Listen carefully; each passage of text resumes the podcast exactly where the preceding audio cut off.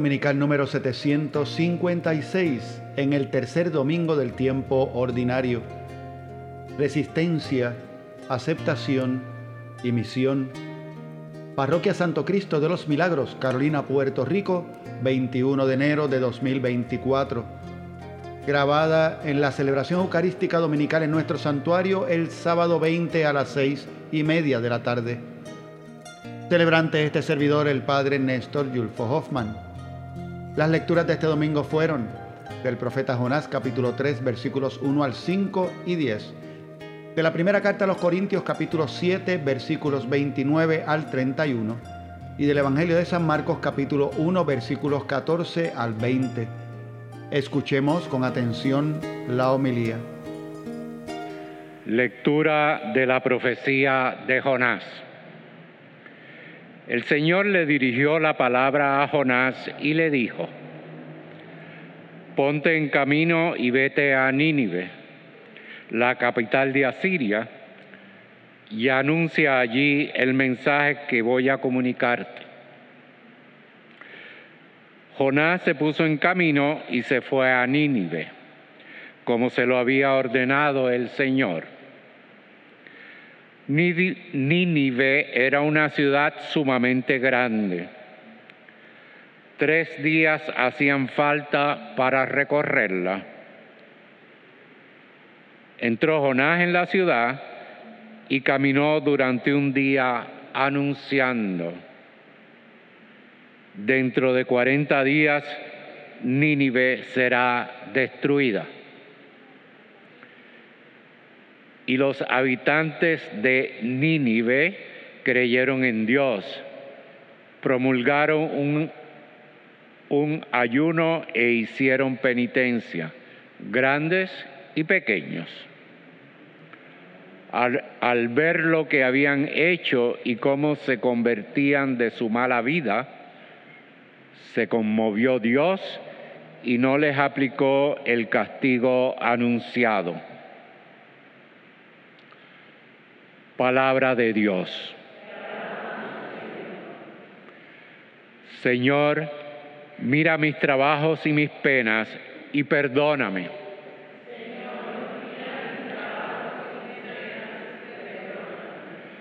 Señor, enséñame tus caminos, instruyeme en tus sendas, guíame con tu verdad y enséñame, porque tú eres mi Dios y Salvador.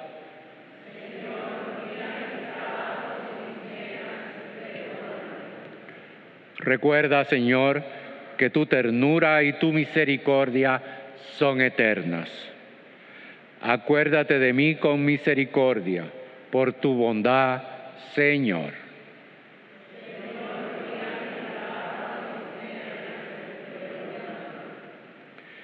El Señor es bueno y es recto, y enseña el camino a los pecadores. Hace caminar a los humildes con rectitud enseña su camino a los humildes.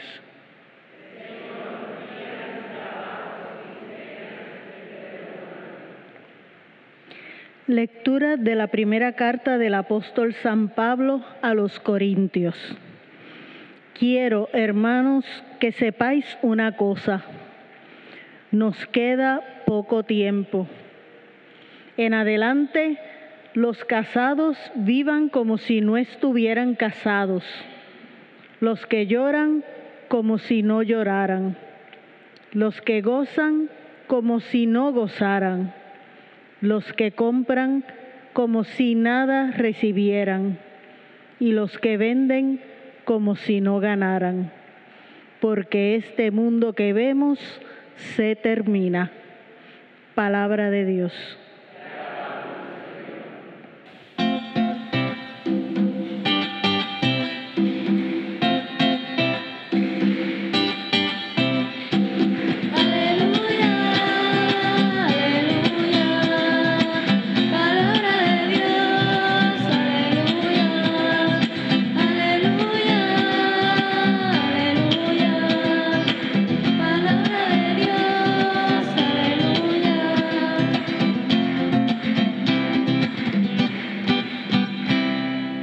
Señor esté con ustedes.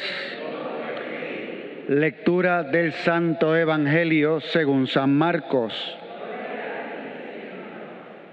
Cuando arrestaron a Juan, Jesús se marchó a Galilea a proclamar el Evangelio de Dios y decía, se ha cumplido el plazo, está cerca el reino de Dios, conviértanse y crean en el Evangelio. Pasando junto al lago de Galilea, vio a Simón y a su hermano Andrés, que eran pescadores, y estaban echando el copo en el lago. Jesús les dijo, vengan conmigo y les haré pescadores de hombres. Inmediatamente dejaron las redes y lo siguieron. Un poco más tarde vio a Santiago, hijo de Zebedeo, y a su hermano Juan, que estaban en la barca repasando las redes. Los llamó, dejaron a su padre Zebedeo en la barca con los jornaleros y se marcharon con él. Palabra del Señor.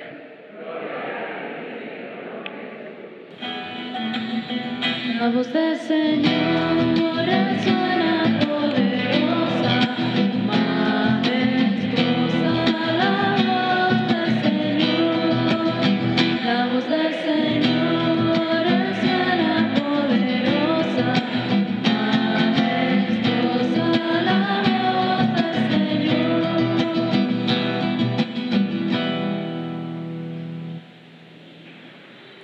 El día de hoy haremos referencia a algunas de las cosas que meditamos el domingo pasado, porque nos viene bien comparar, de hecho lo comentamos el domingo pasado, comparar dos relatos eh, bíblicos, particularmente del Evangelio y de San Marcos. El domingo pasado era del Evangelio de San Juan. La llamada a los apóstoles, como en dos evangelios aparece de dos maneras distintas. Con todo, comienza el Evangelio de hoy con los siguientes detalles.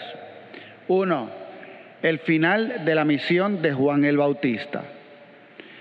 De tal manera que Jesús es consciente que viene una etapa nueva a Juan el Bautista. Esto es lo que menciona San Marcos, que habiendo caído preso Juan el Bautista, entonces Jesús comienza a predicar hay una continuidad. Terminó el momento del profeta, ahora es el momento del Mesías.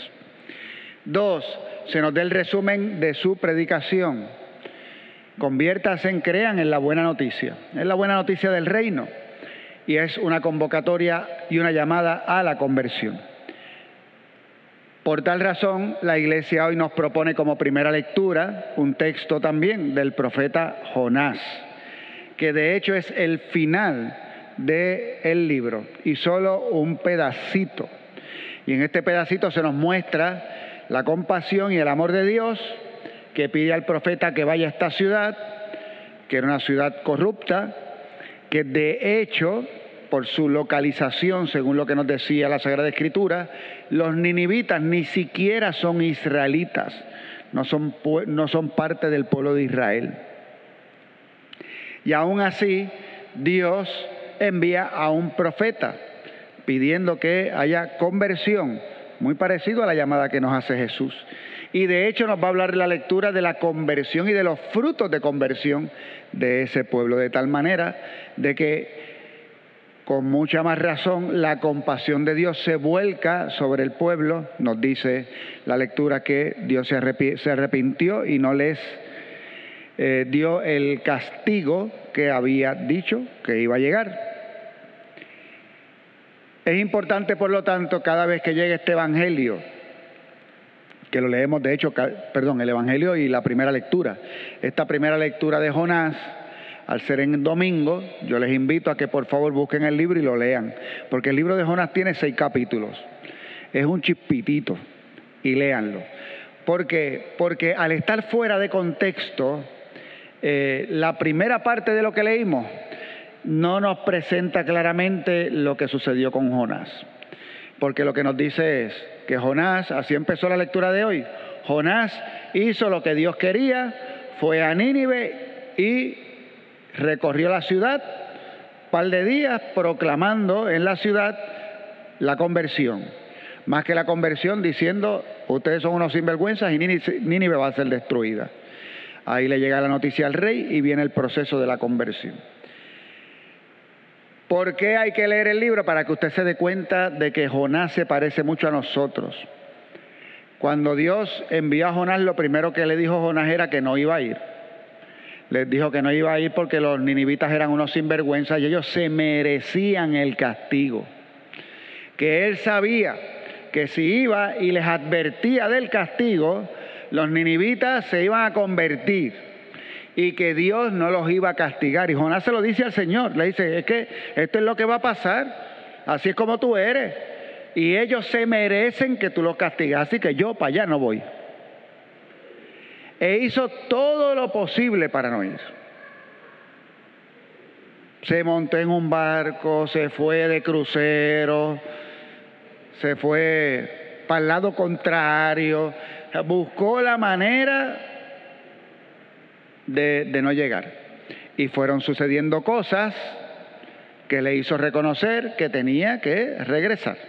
Y es interesantísimo, eh, lo de la famosa ballena, que, al que Jesús hará referencia en el Evangelio, o el pez gigantesco este que se lo tragó y que lo escupió después de tres días. Y entonces ahí, después que suceden todas estas cosas, es que entonces a Jonás, porque no le queda más remedio, va a Nínive. Y luego nos dice hoy la palabra de Dios, el libro, que, Dios efectivamente se compadeció. ¿Y qué pasó con Jonás? Se molestó, se enfogonó y salió de la ciudad molesto. No quería hablar con Dios porque Dios no los castigó. ¿A qué voy?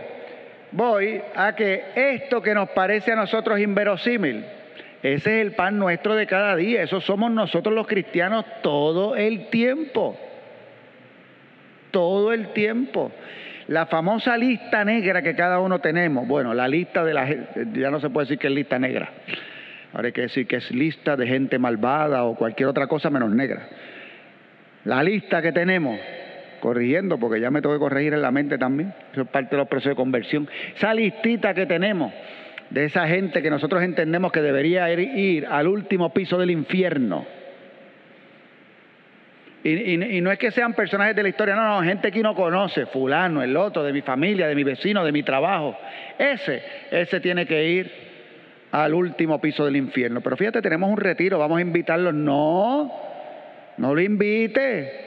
Después viene aquí a la parroquia y lo toca aguantar aquí. No, que no venga. No le hables de esto. Y a veces, de hecho, nuestra mirada y nuestra compasión no es la de Dios, porque vivimos sumidos en nuestro ego y en nuestros resentimientos, y no cambian, y no queremos que cambien, y ya le pusimos el sello, y como ya le pusimos el sello de ahí para toda la eternidad. Eso pasó con Jonás. Y es bueno leer el libro para identificarnos, para ver que Dios conoce cómo es la humanidad. Contrario a lo que va a pasar ya Jesús en el Evangelio, y contrario a lo que pasa en el Evangelio, Jesús desde el, primer, desde el principio está predicando a todos, a todos, la buena nueva del reino. Es para todos. Y nos dice claramente que en nuestra vida pues necesitamos conversión. El mensaje está claro. Necesitamos constantemente una vida que está siendo transformada por la gracia. Por eso, porque somos como Jonás y queremos ser como Jesús. Y en el camino entonces del Evangelio de hoy está la llamada que Jesús le hace a los apóstoles. Y aquí está lo interesante que mencionamos el domingo pasado. El domingo pasado Andrés no estaba pescando, Andrés estaba con Juan el Bautista, con Juan. Y Juan el Bautista les dijo, este es el Cordero de Dios y se fueron y lo siguieron y Jesús les dice, ¿dónde vive el maestro? Y ellos, eh, vengan y verán. Y se quedaron con él y le conocieron y Andrés fue entonces a buscar a Pedro. Hoy leemos en el Evangelio de San Marcos que Andrés y Pedro estaban pescando y que Jesús pasó y los vio y les dijo, vengan que les haré pescadores de hombres. No está, tú te llamarás Pedro, nada de eso está hoy. Vio a Simón, a su hermano Andrés, le dijo, vengan que les haré pescadores de hombres. Pues ya, y usted dice, entonces, ¿qué pasó? ¿Dónde está la verdad? ¿Cómo fue? ¿Qué pasó? ¿Fue de una manera o fue de la otra? Pues si usted me pregunta a mí, yo le tengo que decir, yo no sé. Fue o de una de las dos o de ninguna de las dos. ¿Es importante cómo fue? No. Es importante que fue. Porque es consistente el Evangelio en decirnos que era Simón y le cambiaron el nombre a Pedro en algún momento. Eso es consistente. Que efectivamente eran pescadores. Que efectivamente siguieron a Jesús y que se convirtieron en sus apóstoles. Los detalles de la llamada los puede contar un evangelista u otro de una manera distinta por una intención particular. Y aquí tenemos, por ejemplo, intenciones que pudo haber tenido San Marcos. San Marcos nos habla de en qué lugar estaban Pedro cuando le llamaron. Le llamaron mientras estaban en sus ocupaciones ordinarias. La voz que escuchan es la voz de Jesús. De hecho, una voz muy ordinaria.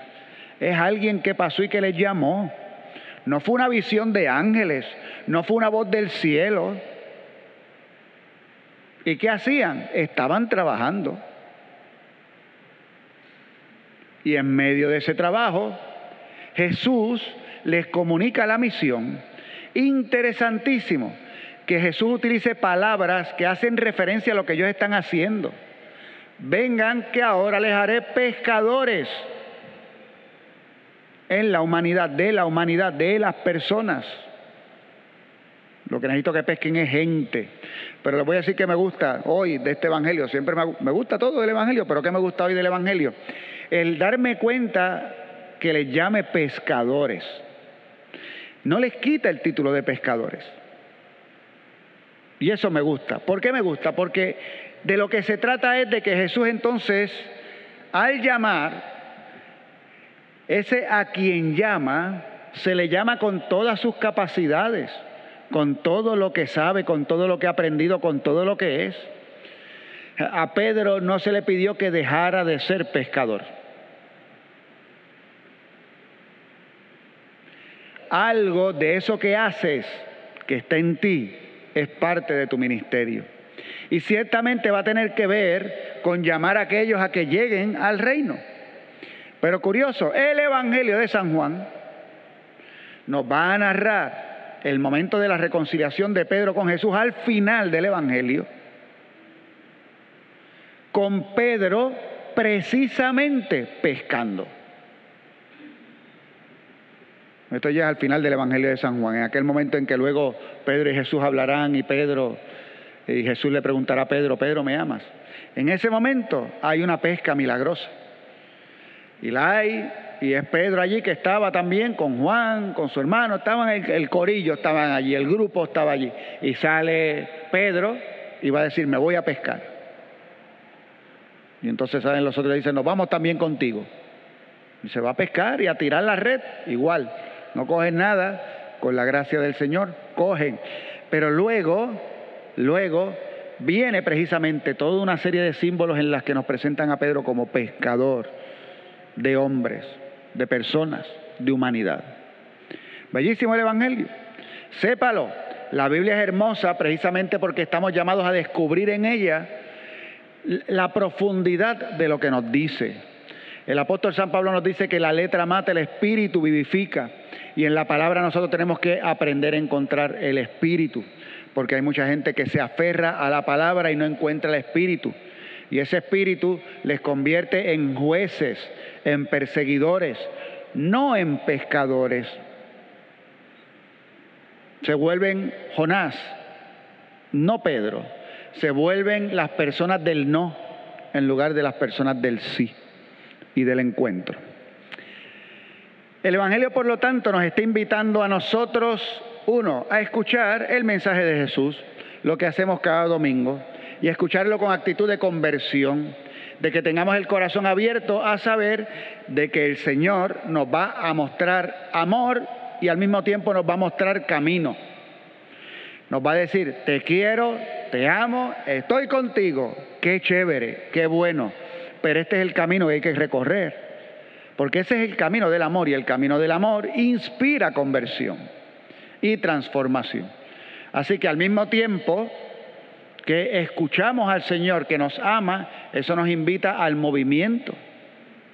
Y como todo movimiento, se progresa con el movimiento, pero también uno se cansa con el movimiento. Uno crece en salud, pero también viene en dolorcito. Sí, ya pasó el año nuevo, ya estamos a más de la mitad. De hecho, al final de enero ya empezaron a hacer los ejercicios que dijeron y con que se comprometieron para rebajar todo el lechón que se comieron en Navidad. ¿No han empezado? Pues empiecen para que vea que cuando usted empieza a caminar, al otro día, ¿qué pasa? Le duele todo. Y entonces usted dice, ¿para qué estoy caminando si me duele todo? ¿Te duele todo? ¿Por qué tienes que caminar? Esa es la señal. La señal es que te falta, tienes que seguir, tienes que crecer. Aquello que, que es bueno para nuestra vida siempre nos va a motivar a caminar en espacios de conversión. Siempre. Y así es el Evangelio. Es un mensaje de amor que invita de manera personal a la conversión. Y además nos envía a compartirlo. Estamos en movimiento compartiéndolo con los demás. Llevamos dos domingos escuchando a Jesús llamando y enviando, llamando, vengan conmigo, pero esto, a esto es a lo que van. Ven conmigo y te haré pescador de hombres. Es envío constante. Y tenemos nosotros también la oportunidad de compartir la gracia que, vamos recibiendo. Y, y no es complicado. Este próximo, miren, el lunes, los que tienen empleo y trabajan fuera de su casa, porque aquí hay unos cuantos retirados, pero usted tiene empleo y va a ir a su trabajo, la primera pregunta que le van a hacer el lunes, ¿cuál va a hacer? ¿Fuiste a la Sanse? Esa va a ser la primera pregunta del lunes. Esa va a ser la primera. No sé si usted va a responder sí o no. Todavía le queda mañana. A lo mejor usted fue hoy. Pero bueno. Te preguntan, ¿fuiste a la Sanse? Fui un ratito porque tenía que llegar a misa. Eso es un testimonio. Fui en la mañana el sábado porque tenía que llegar temprano para la misa. Ya no tienes que contar el sermón ni las lecturas, no tienes que decir nada. Lo único que estás diciendo es que para ti tu encuentro con Jesucristo es más importante que las fiestas de San Sebastián.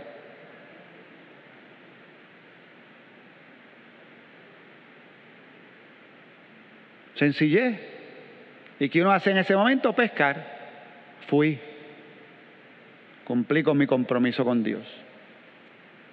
Por otra parte, está la invitación que podemos hacer, la que usted escucha cada domingo, durante el último mes, para que usted vaya y hable en su familia, en su trabajo, gente que usted conoce, amistades, y les diga, oye, hay una experiencia bien buena que tenemos ahí en la parroquia, tal fin de semana para pareja.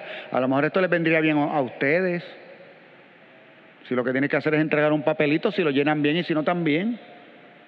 Pero tú estás llamado a pescar, estás llamado a compartir, a invitar.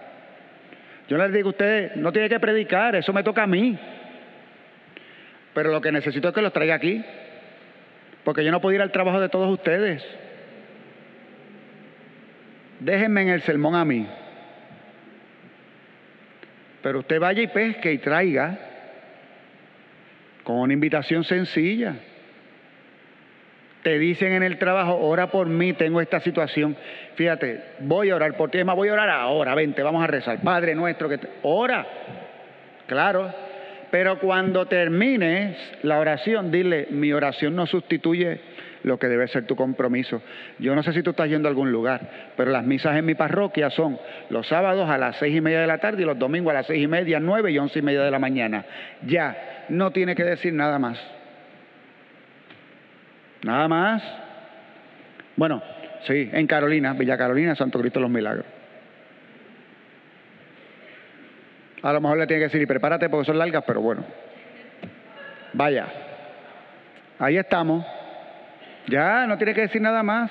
Somos con el Señor pescadores. Nos complicamos a veces la vida pensando en qué es aquello que tenemos que decir, cómo lo tenemos que decir y no. El Señor lo que quiere es que siendo lo que eres, porque Pedro era pescador, Jesús le dijo, siendo pescador, comparte mi ministerio. Siendo pescador, comparte lo que soy, le dijo Jesús. Y a eso también el Señor nos llama en este día. Pedimos, por lo tanto, a ese Padre bueno que con la fuerza del Espíritu que Jesús nos concedió, estando a la derecha del Padre, que nosotros seamos capaces de continuar nuestro camino de conversión y de encuentro con Él. Y al mismo tiempo experimentemos en lo profundo de nuestro corazón la urgencia de la llamada para compartir el reino con todos. Amén. Terminamos nuestra reflexión de hoy recordándoles que pueden encontrarnos tanto en nuestra página de internet www.pscmpr.org como en nuestra página de Facebook para compartir con nosotros nuestra celebración en vivo de cada domingo a las 9 de la mañana. Que el Señor les bendiga y será hasta la próxima ocasión.